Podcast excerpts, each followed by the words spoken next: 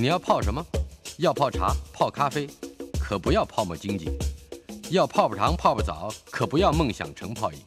要泡菜、泡饭、泡妞、泡书本，就不要政治人物跟咱们穷泡蘑菇。不管泡什么，张大春和你一起泡新闻。台北 FM 九八点一 News 九八九八新闻台，呃，第九十四届奥斯卡金像奖已经在三月二十七号举行。电影《沙丘》夺得六项技术大奖，成为得奖数量最多的电影。《跃动新旋律》获得最佳影片。入行三十年的美国男星 Will Will Will Smith，呃，和三度入围的女星。这个杰西卡·崔斯坦啊，分别呃凭着《王者理查》和《神圣电视台》获颁最佳男女主角。纽西兰导演曾康平以《犬山记》获颁最佳导演，缔造奥斯卡连续两届最佳导演都颁给女性的历史。另外，改编自日本作家村上春树的作品电影《在车上》，呃，这个获得最佳国际影片奖。这也是日本电影魁违十三年再度获得这个奖项。Drive My Car，就开日本车啊。呃，今年为了提高观看人数，奥斯卡主办方采取了不少新的措施，其中包括在二十三个奖项当中，把八个技术奖的那个奖项事先预录了颁发，包括最佳剪辑、音效、设计、制作啊，制作设计。官方也表示，这是为了节省现场转播的时间，避免颁奖典礼太过冗长。呃，同时也新增粉丝最爱奖，以吸引更多数位时代年轻人参加奥斯卡奖。不过这些都不如 Will Smith 的一巴掌啊，那个真是提高了收视率。这呃，根据美国广播公司 ABC 二十八号公布的初步观众人数，去年观看颁奖典礼的人数是九百八十五万。创了历年新低，全年嗯，今年呢，全美大概有一千五百三十六万人观看直播，可是和去年相比，收视率大幅反弹，人数攀升了百分之五十六，但仍然是奥斯卡电视转播有史以来第二低的记录。呃，看样子，嗯，这个日后这巴掌要多打一下。娱乐轰趴单元访问的是影评人涂祥文，嗯，主题自然就是。刚刚举行过的二零二二年第九十四届奥斯卡金像奖，呃，要从哪里谈起？我们先把 Will Smith 放一放。今年实在太多太多乱七八糟的事了。对，嗯，评审的路线和典礼的形式，嗯，恐怕这个在这个我们就叫整个生态上来讲是很重要的。嗯，呃，我觉得今年的奥斯卡呢，其实是因为去年的状况，嗯，让他们就是。有点矫枉过正，我觉得，因为去年呢，呃，因为疫情，本来差点办不成，后来去年整个典礼是移到了洛杉矶的中央车站举办，是，那去年就用了另外一个非常简约的形式举办这个颁奖典礼，很显然是为了疫情。那结果去年的这个，再加上去年的最佳影片是这个这个这个 No Man's Land 哈，就是整个的感觉，去年就是一个很冷的颁奖典礼。所以去年创下了奥斯卡有史啊九十四年以来，就是去年九十三年是最低的收视率，而且是超低。那这个对于其实如果我们知道这个电视台啦、电影生态的人都知道，就尤其是电视台，它转播这个这个要花这么多的钱跟力气，然后还有影影艺学院，呃，一年可能就靠这个颁奖典礼可以赚点钱哈。那呃，其实这个对他们的杀伤力是非常非常大的。嗯。但我觉得这整个也不只是说典礼简约的问题，或是这个入围的影片比较冷门的问题，还有一个原因是现在是网络时代，是大部分的人，或是大部分的年轻人，或者是看电影的人，其实不见得要守在电视机前看颁奖典礼了。是我不看也不会死，因为接下来网络上就会有所有精彩的片段。大家想一想，礼拜一白天大概从十点多之后。你的脸书跟所有的社群网站 是不是充满了？对，威尔史密斯打那一巴掌的所有的画面，即使不关心看了可以再看，即使不关心电影的人，他都看到了那个真实的一幕。所以我一说，在这样的时代里面，你是不是还要深究于这个直播的这件事的收视率本身，而不是这届个这个奖项带来的影响力啊。是。那当然，这个跟呃产业有关啦，因为产业还是看收视率在买广告嘛，嗯所以他们还是很在意收视率。所以今年我觉得，呃，我因为因为我在台视直播这个颁奖典礼哈，从第一秒到最后一秒，我只有一个结论，就是收视以收视率之名，今年、啊，所有的一切的设计都是为了收视率，都是为了收视率。那其实有一个很荒谬，刚刚老师在前面讲背景也讲到，他说他们希望大幅缩短颁奖典礼的时间，所以呢就把八个很重要的技术奖项跟那些他们认为一般人不关心的，比如说季度短片、动画短片这些，嗯都挪到颁奖典礼前下午就颁发了，是。然后再把它剪辑成精彩片段，镶在颁奖典礼里头。嗯所以其实走星光大道的时候，我在那边直播，我已经收到了所有的得奖名单，嗯那八个奖项。是所以其实有点无聊啊。然后呃，后来就行礼如仪的把它再剪在这个节目里头。但其实很荒谬的是，他们最后还是放了很多表演节目，让主持人插科打诨，让颁奖人讲笑话。最后今年的颁奖典礼还比去年长了一些时间。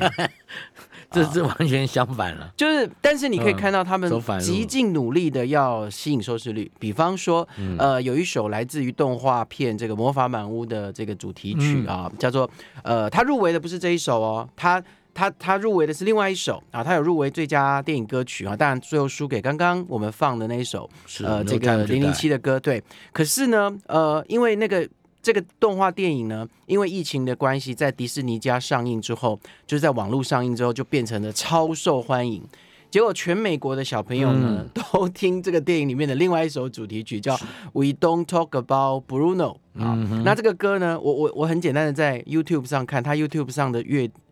被乐被乐听的次数是两亿次。哇哦。所以这首歌就是变成全美国小朋友的国歌，啊，呃，所以进奥斯卡就是为了争取收视率，他就在颁奖典礼里一定要硬唱这首歌。唱出来，他明明没有入围啊，他要硬唱这首歌，所以这个其实这个大概也是破纪录的，是吧？对应该吧。但通常如果另外唱歌的表演都是有原因嘛，然，嗯可能是为了其他的或者入围啦对哎或者是或者是纪念什么啊，或者是。什么原因？但是这一次是就很明显，这个是为了收视率。另外还有很多桥段是为了收视率，比方说里面今年如果大家有认真从头到尾看颁奖典礼，你会发现好多上台的明星你都不认识哦。嗯啊、那个不认识不是说他们不红，而是说他们是在美国的电视圈、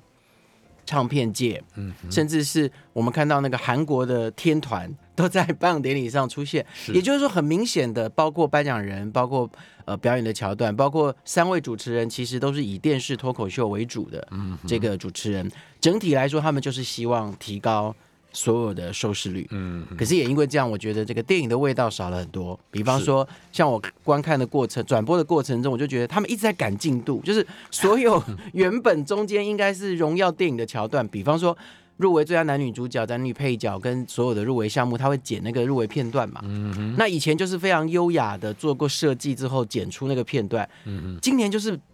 一直赶，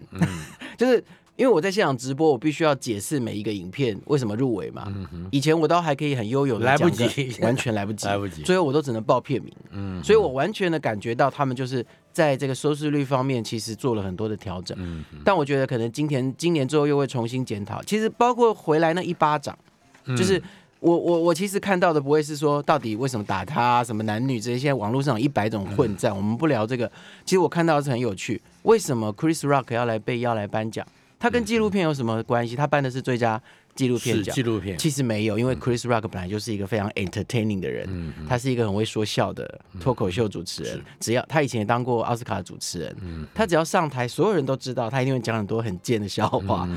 那你就惹来嗯就是？对哎，就出事了。他就是来惹事的，对，结果没想到就出事了。所以我觉得这些事情，你如果看得出原来后面的根本，其实我觉得背后很多其实还是为了他们要挽救奥斯卡的收视率。那收视率的背后，另外一方面也是大家觉得奥斯卡的影响力不如以往，所以感觉整体来说都要挽救它这样子。你写了一篇文章，嗯就是在颁奖典礼之后，嗯，我猜有一部分的观点可能是早就成型的，嗯。呃，反正跟呃就是呃关于呃颁这个奥斯卡给奖的走向，嗯，没关系，我们说，嗯。嗯，这个过去都是以主流片场和主流电影为鼓励的对象，嗯呃，可是现在好像他这个整个给奖的方向上渐渐的转成以艺术性、对议题性，是甚至还有一些多元的价值，包括政治正确。嗯，我觉得这个是很两两相矛盾的一件事哈。第一个，过去奥斯卡确实都以主流的电影为主，应该简单的说，以前独立制片没有这么强势。那么以前最主要就是所谓的八大片场啊，就是我们很熟悉的什么，我们叫得出来的，像什么迪士尼啊、派拉蒙啊、哈啊这些大公司，福斯啊，啊，那他们拍的电影其实基本上都是以雅俗共赏的类型片为主。但是我说实话，以前虽然是这些片场，但是他们还是有很强烈的原创性啊。嗯，所以呃，除了他们拍了一些呃我们很熟悉的极为娱乐性的这个电影之外，他们其实还是会拍不少，就是说呃，它是一个大众可以欣赏的电影，但是有深度的、嗯啊。那呃，所以我们看到以前的奥斯卡得奖片，比方什么《神鬼战士》啦啊这些啊呃呃，你大概都可以都可以想象到说，它其实还是一个很娱乐的类型，但是它其实里面有。蛮深沉的题材，蛮原创的的这个概念，所以他还是会在奥斯卡里面，除了得很多技术奖，他还会得最佳影片、最佳导演哈。所以我们叫得出的很多过去十年前好了，奥斯卡的这些经典得奖的这个电影哈，《阿甘正传》啊等等，我想大家家喻户晓的。可能你从严格的艺术的角度，你不会觉得它是最厉害的电影，但是事实上它就是一方面让一般的观众也照顾到市场市场，然后也在它的议题性或是呃电影的技术上面有厉害的表现。但是这几年有一些变化哈，我觉得第一个是主流的片场呢也受到了压力。其实如果是长期在看电影的观众应该知道，这个原创性越来越低。我们大量的在观赏复制的续集电影，还有大量的在看漫威跟这个 DC 这些不断的不断的所谓的伟大的漫威宇宙或者什么宇宙，听起来很厉害，可是对我来说，其实这些都在消耗电影的能量，因为它不断的在产制复制的东西。对啦，没错，你偶尔出来一部很厉害的这个这个这个漫威的电影，可能会有一些不一样的元素，但是它本质上还是漫威的电影，他就只能玩拯救世界跟这个这个破坏世界这样子的一些基本的像那个 Night Rider 以后，对对对，虽然他很厉害，对对对对对哎，你只觉得他好像为了追求艺术性，他甚至越拍越黑，对，但越是拍越暗。但是它本质上还是这样的东西，就是我觉得它的原创性还是不够的。所以当你的原创性不够的时候，这些原创性的东西会往哪里跑？一个往独立制片嘛，嗯因为主流的不支持我嘛，所以我是当然往独立制片跑。第二个往哪里跑？往串流平台跑，嗯，因为串流平台有更多的钱。为什么串流平台愿意投资这些比较被大家认为比较艺术、比较另类，甚至呃这个看起来好像没有那么大众的电影？比方说《犬山记》，为什么 Netflix 愿意出大钱拍《犬山记》？很简单，因为它的受众比一般的戏院更宽宽广，嗯它的受众是全世界，所以你要想，全世界每个国家只要有一小撮认真看这些电影的人都去点阅这个电影，它就已经它就是一个大可以拿到，哎。所以这是一个整个市场的巨大的改变。嗯那奥斯卡毕竟还是一个这个，虽然虽然说奥斯卡的这个我们待会可以再聊，奥斯卡是一个很奇怪的机制，它是一个非常大的评审团制，像现在它的投票将近有快一万人，可能有九千多人，所以基本上它的一个投票机制还是不会是一个精英的，像我们金马奖有十五个专业人士或十个专业人士在那边精英的讨论，所以他选出来是。他还是要鼓励他们认为有艺术性质的，可是他又是一个比较偏大众化的选择。有没有觉得我讲话很矛盾？嗯对，但是所以这几年的奥斯卡就变很好玩，就是他们还是很认真的要选出他们认为今年比较好的电影。嗯，所以比方说艺术性的，对，所以比方说十部的入围片里面，可能有八部或七部或六部都会是我刚刚说的类似独立制片、类似串流平台这些来的电影，可能会只有两三部流到了的主流的电影什么的。可是当最后他们要选最佳那一部的时候，他们还是不能骗自己说，我觉得《全山记》好闷哦。所以我比较喜欢《跃动新旋律》啊，《跃动新旋律》呃，感人平易近人，而且重要感人。嗯但是它看起来也有模有样，因为它是在关怀聋哑人士跟聋哑家庭的一个很现实的故事，包括那一年 Green Book，我也觉得他他是是一样的逻辑，就是全世界所有的人都认为应该是给罗马，就是一个有怀旧的，然后有情怀的，技术上非常高超，然后还有艺术性的一个一个一个电影。感人，然后 Green Book 就是简单嗯，动人。还有一个我觉得很重要的原因是串流，因为这个呃这个跃动新旋律是来自于 Apple TV 这个串流平台，嗯，它也创下了一个奥斯卡九十四年来第一次由不是传统片场的电影，是由这个串流平台首映跟独家的电影，嗯呃，入选了奥斯卡。那你会觉得很奇怪，他没有在串流映演啊、他没有在戏院映演，怎么角逐奥斯卡？嗯啊，他在美国有一个规定，你只要在一定的戏院上映了一定的天数，就可以角逐奥斯卡。所以这些串流平台都很聪明，他们会在东岸跟西岸排几家戏院上了这个象征性的演绎，然后接下来就在他们的串流平台上首映。所以我相信那一万一万个影艺学院的会员，有百分之九十都是看串流串流平台的。平台，这又出现一个问题，就是比方说之前呼声最高的《犬山记》，其实它的厉害是包括它的摄影，它的很多的东西，嗯。可能你到戏院里面去看，你会被它包覆，会被它感动，嗯。而且你会有耐性的把它看完。是的，但是你在电视上你要分三次看，你才会把它看完。嘿，嗯，然后《跃动新旋律》是一个非常通俗的讲故事的一个电影，它其实嗯不受到，我觉得它不受到电视或电影啊或或戏院，当然在戏院看会更感动，是。可是我觉得它的一个简单的故事跟 touching 的力量，我觉得你在电视看你就可以完全的感受到，所以我觉得川流平台也帮了他一把，所以这个电影就改变了这一次最后的结果，因为在这个奥斯卡之前，所有人都觉得是犬山季会得奖，最后就翻盘了。我我其实现在想岔出去讲关于犬山季的一个嗯话，不然没时间讲。不会，您说，我觉得全山记的音乐应该得奖的，因为它是是。它是用的最节省的，我也非常喜欢，他的音乐，他只有三个音符啊四个音符，对。哇，好惊人的，对，而且那个作曲家很厉害，他专门做这种怪怪的电影跟怪怪的音乐。今年还有另外一部这个《甘草披萨》这个最佳影片的音乐也是他做的。不过这种很难说啦，因为如果我想很多听众可能也看过《沙丘》，是《沙丘》是一个非常有风格的科幻片，它是这一次入围的十部里面，在美国票房跟全球票房最好的电影哈，它是最像传统奥斯卡会鼓励的是其中一种电影。呃，所以你看到它除了最佳影片以外，它得了非常多的技术奖六，几乎所有技术奖都嗯给了《沙丘》是这是很合理的哈。因为其实赵老师说，这一万个人最多人看的电影一定是《沙丘》啊。嗯 那呃，可是《沙丘》的音乐，如果看过《沙丘》人也知道，《沙丘》的音乐也很精彩。原它也创配乐，对，他也在这个科幻片的，因为它是一个虚构的世界跟一个幻想的未来的世界，他也做出了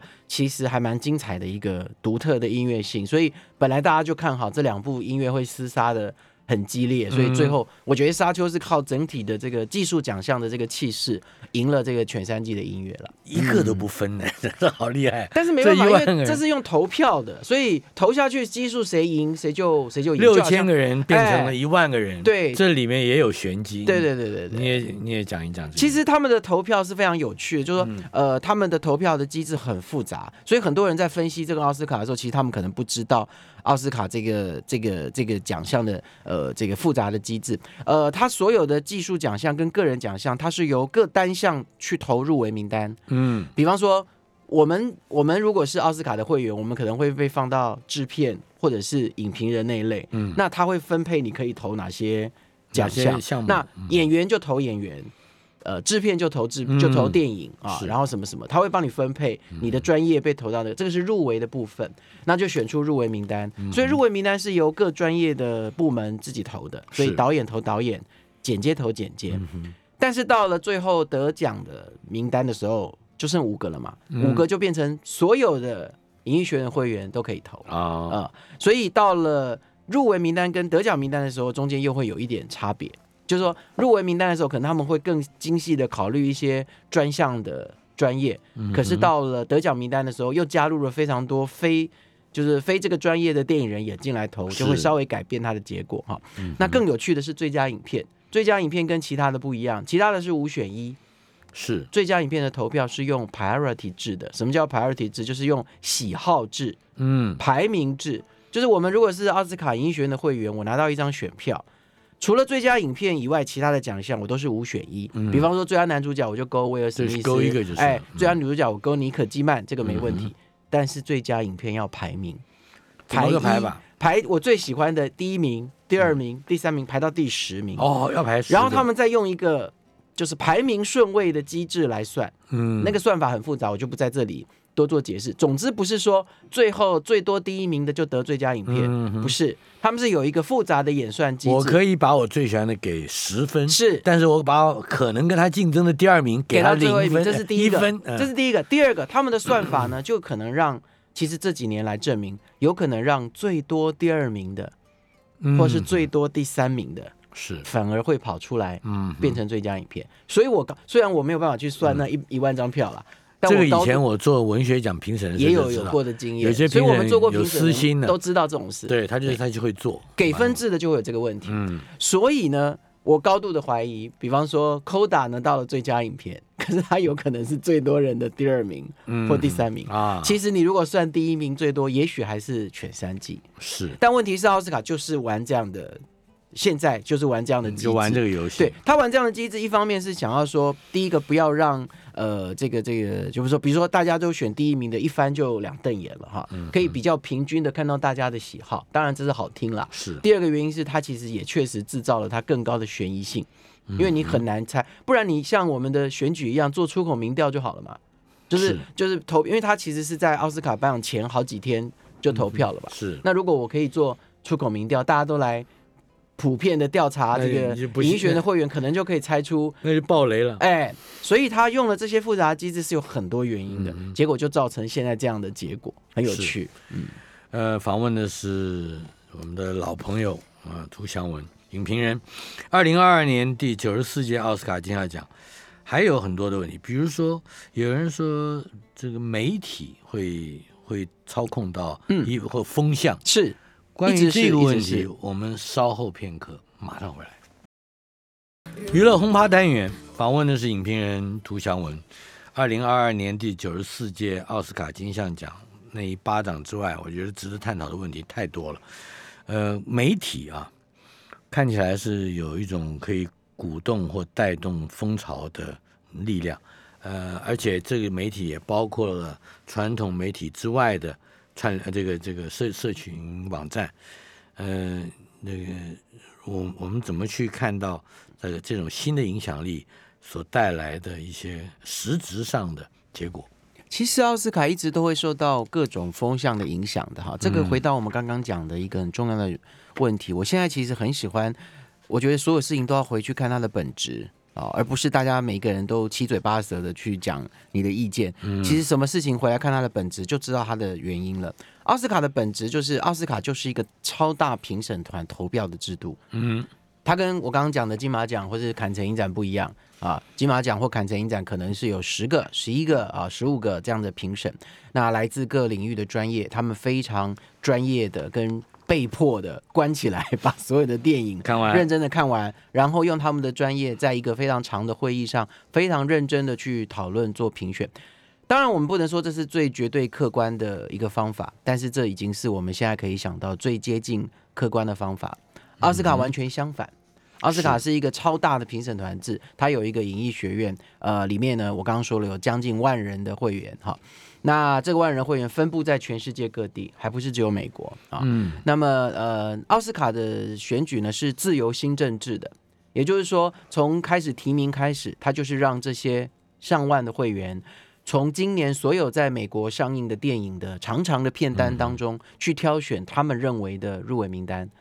请问你，即使我是影评人，你有可能把一整年的电影全部看完吗？看完也记不住啊。看完也记不住，这是一个非常大的盲点。所以呢，就需要有人提醒你 哪些电影是好的。那谁来提醒你呢？呃，在每年的九月、十月开始会有大的影展，比方威尼斯影展，甚至五月的坎城影展就在提醒你了。今年更夸张，今年的《跃动新旋律》是去年呃一月的 Sundance 影展的哦，得奖电影。是是，所以包括连一月的时候就，前一年就开始有人提醒你了，一路呢到了九月、十月、十一月，开始会有美国非常多的影评人协会宣布了他们年度的电影奖，这些影评人在提醒你，我觉得《全三季》很好哦，嗯啊，我觉得这个这个谁演的很好哦，啊，威尔史密斯演的很好啊，嗯接下来开始有金球奖。嗯。金球奖就是一群全世界的外籍记者协会在它又是一个美国的带风向他又在提醒你喽。我觉得尼可基曼演的很好喽啊。接下来开始有出现呃各个工会的这个入围名单，这些工会包括服装造型工会、导演工会、剪辑工会等等，他都在提醒你，甄康平是最佳导演哦。是最后奥斯卡才开始投票。那你觉得你不会被这些文字或这些得奖名单影响吗？他不见得被他影直接影响，但是你会忘掉其他他至，少一定会忘记其他。他至少一定是给你一个参考值。嗯，当我今天要投票之前，我没有时间看全年所有的电影的时候，我就把这些所有的带风向的奖项的影片都剪过来看一看，从里面去挑出入围名单跟得奖名单。我想这是合理的，这也是大部分人会比较安全会做的事。那这件事就长期以来是奥斯卡的游戏规则。所以，如果你是一个很小众的电影，你的票房很低，你基本上除非奇迹出现，要不然你是不可能在奥斯卡被入围或提名的。所以，为什么要在奥斯卡入围跟提名要花钱？嗯，非常有名的之前的这个呃，大家都知道，寄生上流不就是？对比方说《寄生上流》呃，那个公关公司跟电影公司跟制片公司，他们就花了非常多的钱来宣传这个《寄生上流》，让他从五月的坎城影展得奖之后，一路在美国打开越来越高的知名度。当然，这个也要天时地利人和了。你电影本身不厉害，怎么花钱也没有用啊。所以你的电影基本上还是要感动人心，或者是你要真的有一定的水平。那《寄生上流》确实是雅俗共赏，很厉害。所以呢，出钱出力就能够推波助澜，让它被更多的人看到。所以这也是为什么奥斯卡常常被诟病的是，呃，宣传造势非常的重要。这个宣传造势就包括买广告。啊，嗯。包括以前很有名的寄 DVD 跟礼物到会员的家里，是。就是我逼你看嘛，我寄 DVD 到你家，你看不看？看嘛，你看了就会多一点机会哎，看了就多一点机会入围嘛，啊。好，请你吃饭有没有用？可能有用嘛，不是说我请你吃饭就一定入围，可是请你吃饭我就会关注这个电影嘛，嗯。关注了我喜欢，那我就投票给你嘛，而且那个投票是匿名的，嗯，所以即使你全部都投请你吃饭的人，也没有人知道 这是你投的。还有人缘很重要，啊，像有些演员、有些导演人缘不好，他们不出来社交的，他就不容易入围。比方说今年的这个斯宾赛的这个克里斯汀·史都华，她就是一个非常特立独行的女明星，是。她又是一个公开的女同志，她不喜欢做很多这个 social 的事情，所以到入围的前夕，都还很多人觉得不一定要投票给她，明明她演的很好，对吧？但当然最后她还是有挤进。入围名单了，是。可是就是你会想象到这些事都会影响到奥斯卡。另外就是老师说的舆论，嗯你要影响奥斯卡，舆论是一个非常重要的原因。是，比方说断背山那一年就是最有名的例子。嗯在那个年代，同志还没有像现在这么这么的被认为理所当然，所以就有非常保守的言论出来说，我们怎么可以选一部两个牛仔在山上勾勾搭搭还发生性关系的电影，当成一部最佳影片，这样会教坏我们的小孩。还那个还有这样的意见啊？是，但是你不要说，现在我相信还有很多人支持这样的意见，这些东西是会动摇的选票的。今年的犬山季就有人有一位保守的这个老演员，他以前演很多西部片，他就出来呃抗议。嗯当然他没有直接抗议同志啊，可是所有人都知道他背后的意思。但是他就说，比方说他去抗议一个女性，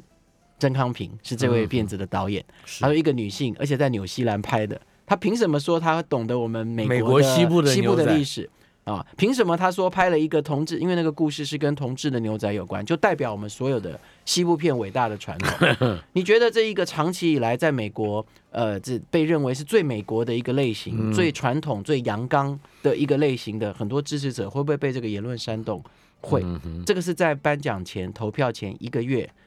是出来的舆论。你觉得这会不会影响到一些投票？当然会，嗯很多人觉得犬山记就是被这个拉下来的。跟当年的这个呃这个断背山有一点点异曲同工之妙。当然还有一个原因就是很多人认为本质上《犬山记》比较严肃嘛，嗯然后它是一个比较慢的电影。那如果我而且它也是串流的，它是 Netflix 的串流。那我同样在串流看《犬山记》跟《Coda》，我当然是很开心的，一口气就把《Coda》看完，然后分三次 才看得完《犬山记》。最后投票的时候，你会真的那真的真心选那个艺术性质比较高，还是可能觉得让你掉眼泪的那一部很难讲。是所以最后 Coda 就赢了。所以其实我们讲所有的这些原因回来看，这都跟奥斯卡投票的本质有关。是，我们在这一节的节目里面还有一点时间，我们先谈一谈几个大奖。是，呃，最佳女主角嗯，杰西卡切斯坦。切斯坦，呃，今年的女主角竞争异常的激烈，因为嗯今年的女主角呃多位都是拍呃真人真事呃的的的入围者。嗯那大家都知道，奥斯卡一向喜欢这种恐龙型的演法，就是把真人真事模仿到惟妙惟肖，嗯或者是模仿到让你忘记那个本人，或是是。让你忘记这个演员的哈。那今年有好多个这样的表现的，包括比方说尼可基曼啊，他的电影是他模仿那个非常有名的《我爱露西》里面的这个露西尔·鲍尔，嗯，露西鲍尔，对对对，然后没有入围，但是呼声很高的这个 Lady Gaga，她就是演出那个 Gucci 家族那个杀害亲夫的的的这个毒妇。嗯哼 切杰西卡·切斯坦也是，他模仿的是叫做 Tammy Faye，就是这个片子的片名哈。嗯呃，，Tammy 里面就是在美国呃曾经非常非常有名，他们夫妻经营了一个福音传福音的一个这个电视台啊，嗯所以这个片名叫神圣电视台，台湾把它这样翻哈。那呃。这个故事就是在讲这一个女孩啊，或者说这个女人，呃，她从非常年轻的时候认识她的丈夫，然后他们两个共同的人生的乐趣就是信仰。嗯他们因为信仰而结合而相爱，这个信仰支撑到他们两个还有很强强大的表演欲，嗯所以他们就上电视去传福音。是。然后他们就是年轻，然后有很多新的传福音的想法，比方说用木偶啦，啊、或者其他的方法，所以他们很快就得到了这一群宗教支持者狂热的喜爱，所以他们就创了一个电视台，然后赚了非常非常多的钱。嗯。所以他们就后来被认为以宗教之名做很多乌漆抹黑的事，赚很多钱，就变成非常传奇的一个人物。后来老公还被抓去关啊、所以性格上有很复杂的层次，非常复杂。那杰西卡·薛斯坦就是非常惟妙惟肖的模仿这一个在美国非常多人认识的一个名女人。嗯。那所以其实这样的角色就非常容易讨好，因为大家都觉得她实在是模仿的太像，而且她模仿到最后根本不像杰西卡·圈神，就你忘记她是 杰西卡·圈神，因为她从外形到表演，她而且她还唱歌，因为那个那个女生本身很会唱歌，那个所以她整个 Tammy 哎，所以她连歌唱啊什么各方面是非常全面的一个表演，所以呃，再加上她过去很多次入围都没有得奖，所以她这次就在这次很竞激烈、很竞争的女主角当中，像我们刚刚提到那个柯辛·史都华，她也演戴安娜王妃也是真人真事，所以今年其实女主角竞争很激烈，最后她就是这样赢的。我们的确从女主女主角或男主角的男主角也是真人真事，有对很有很多真人真事的背景，嗯，而且这好像成为过去这十年来左右一个很大的风潮。你看，从 Winston Churchill 嗯，到 Johnny Cash，其实一一向都是。一方面是这些真人的题材，就是好莱坞的题材，因为好莱坞也没什么题材了，嗯，挖不出题材荒，所以他们很喜欢改编真实的这个故事，大家喜欢看嘛。这个叫所谓的，这个也叫做现在大家最爱讲的，叫做 IP。我们的文策院最爱讲的 IP，, 就每天就是迷恋 IP，因为嗯你放一个你放一个有名的人在那里，大家先有印象就会去买票了嘛。嗯。所以改编这些真人真事的故事，先有一个保障啊，嗯或是改编一个知名的小说，这是一样的逻辑。所以第一个是这样，那第二个就是这些真人真事确实会让这些演员被大家看到他们非常高超的。模仿能力，包括口音，包括姿态，啊，包括可能还要唱歌跳舞，可能要做很多惊人的惊人之举哈。嗯那所以呃，其实奥斯卡一向喜欢这样的表演，因为也不是说只有演这样才会得奖，而是说这样的表演很容易凸显在所有的表演当中。嗯所以，比方说威尔史密斯，虽然现在大家都只讲了一巴掌了啦，可是他其实在《王者理查》里真的演的蛮好的，他演的是这个。对他演的非常有名的这个呃网球双姐妹花的爸爸，嗯因为当年所有人都知道这个爸爸做了很多一般网球教练跟网球的家族不会做的乱七八糟的奇怪的事，但是他做的一切是都是为了他觉得他女儿就是全世界最会打网球的人。啊，嗯，大小威廉斯的爸爸，对，嗯。那威尔史密斯就在片中呢，这个非常厉害的这个揣摩这个爸爸非常独特的一个呃行事风格跟心态，所以他就得到了最佳男主角奖。台北 FM 九八点一 News 九八九八新闻台娱乐轰趴单元，今天请到的来宾，影评人涂湘文，二零二二年第九十四届奥斯卡金像奖。我们刚才谈到了男主角、女主角，嗯，最佳导演得奖的是是。曾康平，那是这个我我我在这个三十年前就听到的名字，名字。也看过嗯他的电影，嗯，也可以谈谈他，哎，都是三十年，Will Smith 进入行也三十年，对，还有女主角也是入行差不多要三十年好像是一个那个哈金、去年金马奖那个贾静雯跟张震是吧？也都是三十也是三十年，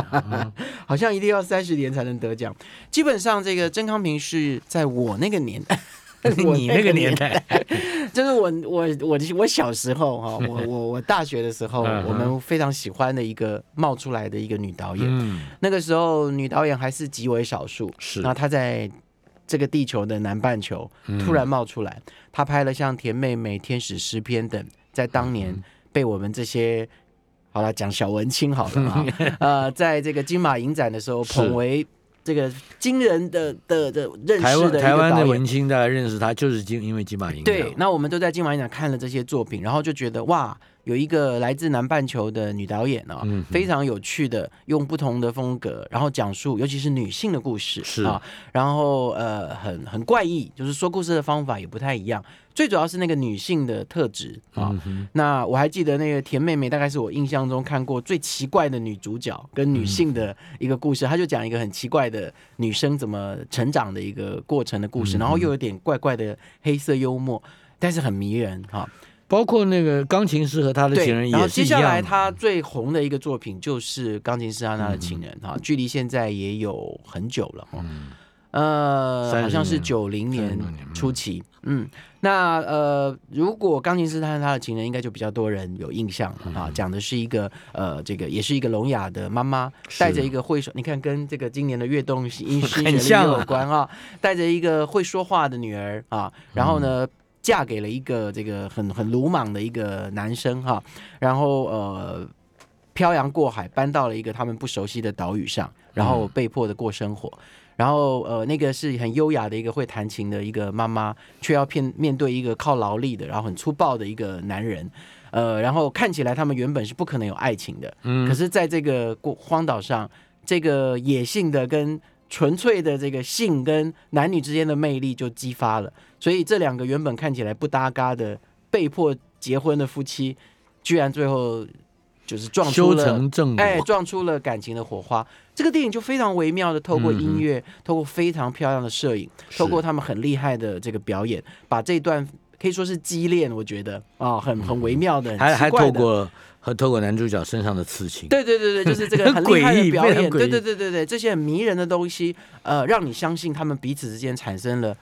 难以解释的性魅力，甚至最后是真爱，哈。是真爱。对，那这个电影很迷人，在当年从坎城影展金棕榈奖，还跟《霸王别姬》同时并列金棕榈奖哎，一路到了奥斯卡。结果最后呢，郑康平还是败下阵来，他在最佳导演奖败给了今年他的手下败将史蒂芬史皮博哈，所以报仇是不用，就是时间对 但，是时间还30可以年报一仇等待之后还是可以报仇的哈。那呃，这个当年他就是输给了史皮博，不过当年郑康平已经是算是最接近奥斯卡的第一位这个最佳女导演了哈。然后她后来那一年得了最佳原著剧本奖。但是那一年也大概已经奠定了曾康平作为影史上伟大导演的地位。是是是是，我想从那个之后，其实大家其实简单的讲，就是说全世界大家在提，虽然现在大家不会提这件事了哈，但以前大家喜欢会特别提说，哎，最厉害的女导演啊，你全世界怎么数啦？数到第几个，一定会数到曾康平的了。啊不会数太久的。对，不会数太久，一个手那一定会数到正好。但是我觉得这件事也在风起云涌的改变。今年从柏林影展、坎城影展到威尼斯影展，所有的三大影展，包括今年的奥斯卡，嗯连续已经四个超级大的影展的最佳影片都颁给了女导演颁的，电影，是，呃拍的电影。嗯我觉得这不是故意的，哼，嗯哼。但是这某一种是某一种潮流，也是某慢慢开始。平衡了哎，应该说慢慢开始平衡。我觉得本来这个世界上就是是自然而然的，就是嗯越来越多的女导演拍电影，所以就会有越来越多的女导演得奖，这是合理的。嗯，嗯，但我们今天啊，应该把一部分的时间放在最佳国际影片。嗯本来是最佳外语片，嗯我们现在叫最佳国际影片，嗯也就是《Drive My Car》。嗯一方面原著是轰动的，二方面这个新的导演呃也是日本的这个新导演也是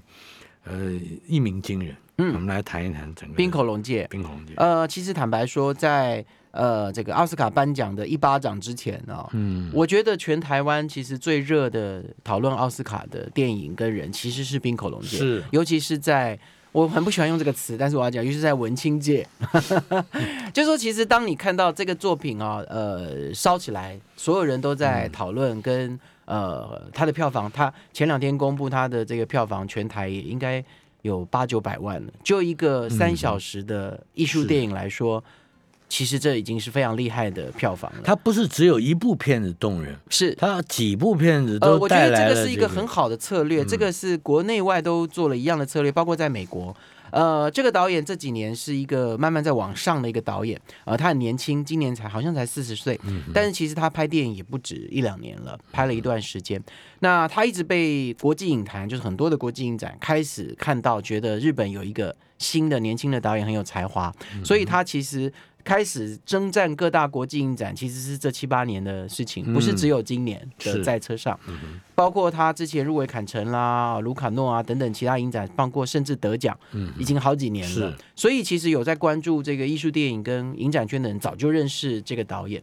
不过呢，呃，他慢慢的被主流看到，确实是今年。嗯，今年初他第一部这个呃在大影展得奖的电影哦，叫《偶然与想象》，在柏林影展得了一个评审团大奖。是，它是一个三段式的爱情小品啊。然后再来就是这个在车上，在坎城大受欢迎，得到了最佳剧本奖。嗯所以呢，这个包括美国跟包括台湾的片商都学到了一个非常好的一个，其实这是过去的策略。所以美国也有文章在分析说，在车上给了我们一个新的希望，就是。你还是可以仰赖以前的艺术电影的操作方式，让观众看到这些作品。就是。说，这些片商就是用有系统的方式，密集的把这个导演的作品一一的推荐给你。好吧，第一部可能票房没那么好，对，第二部再推给你，在第三部的时候，再加上国际的声势，它就起来了。那台湾也是一样的做法。台湾的这个发行这个片的片商叫东浩影业，这个片商的老板呢就死命的爱这个导演，跟这个导演还成了朋友，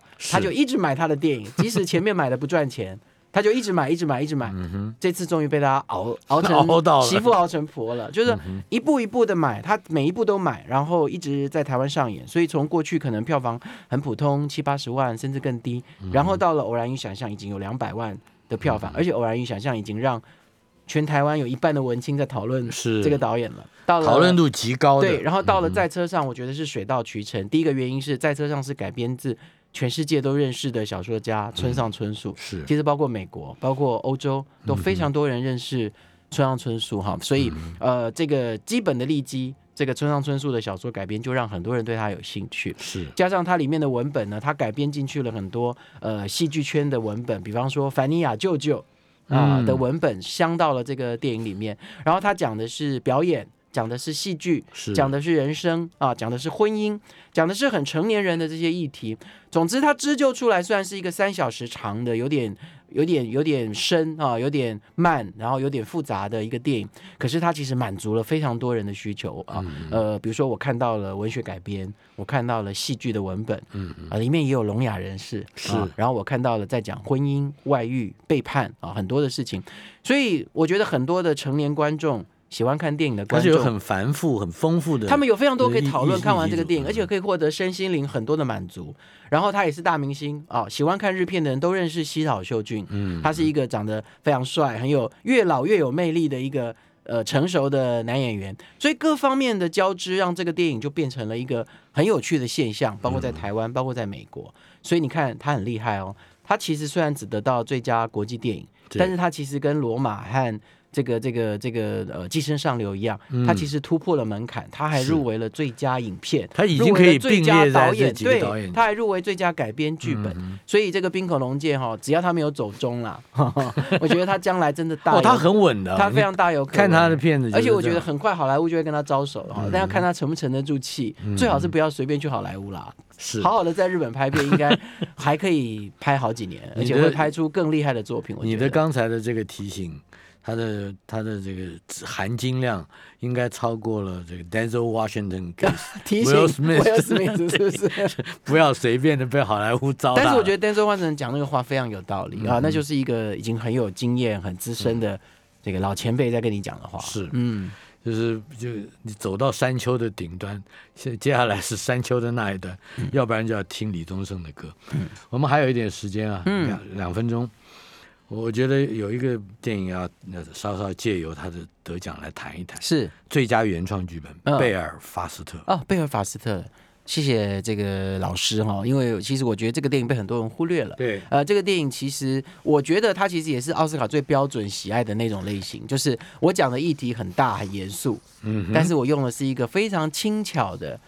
的角度去讲这样的故事哈，比方说《Green Book》就是，就是嗯它其实是在讲非常严肃的当时美国呃这个同志或是黑人歧视的这个问题，嗯但是他用一个很轻巧的，开着一辆车，两个人在路上吵吵闹闹玩，像这样的过程中去讲一个严肃的议题。演奏会，嗯，贝尔法斯特是类似的状况，他讲的是非常严肃的，全世界都知道的北爱尔兰的非常严重的当时的这个呃战争跟内战的这个问题，它是牵扯到宗教，甚至牵扯到民族的议题。有没有让你想到《美丽人生》？当然啊，他非常的 让人立刻就想到《美丽人生》这样的的作品哈。那那他借由一个小镇里面的一个小家庭，面临这个战争的残酷跟啊、这个战争的冲击，然后更厉害的是，他透过一个儿童的观点。是。透过儿童的观点是最好的，因为你不要严肃的跟、呃跟这个这个这个呃残忍的去讲太多这个战争的议题，可是透过这个小孩的观点，你反而会更悲天悯人的看到，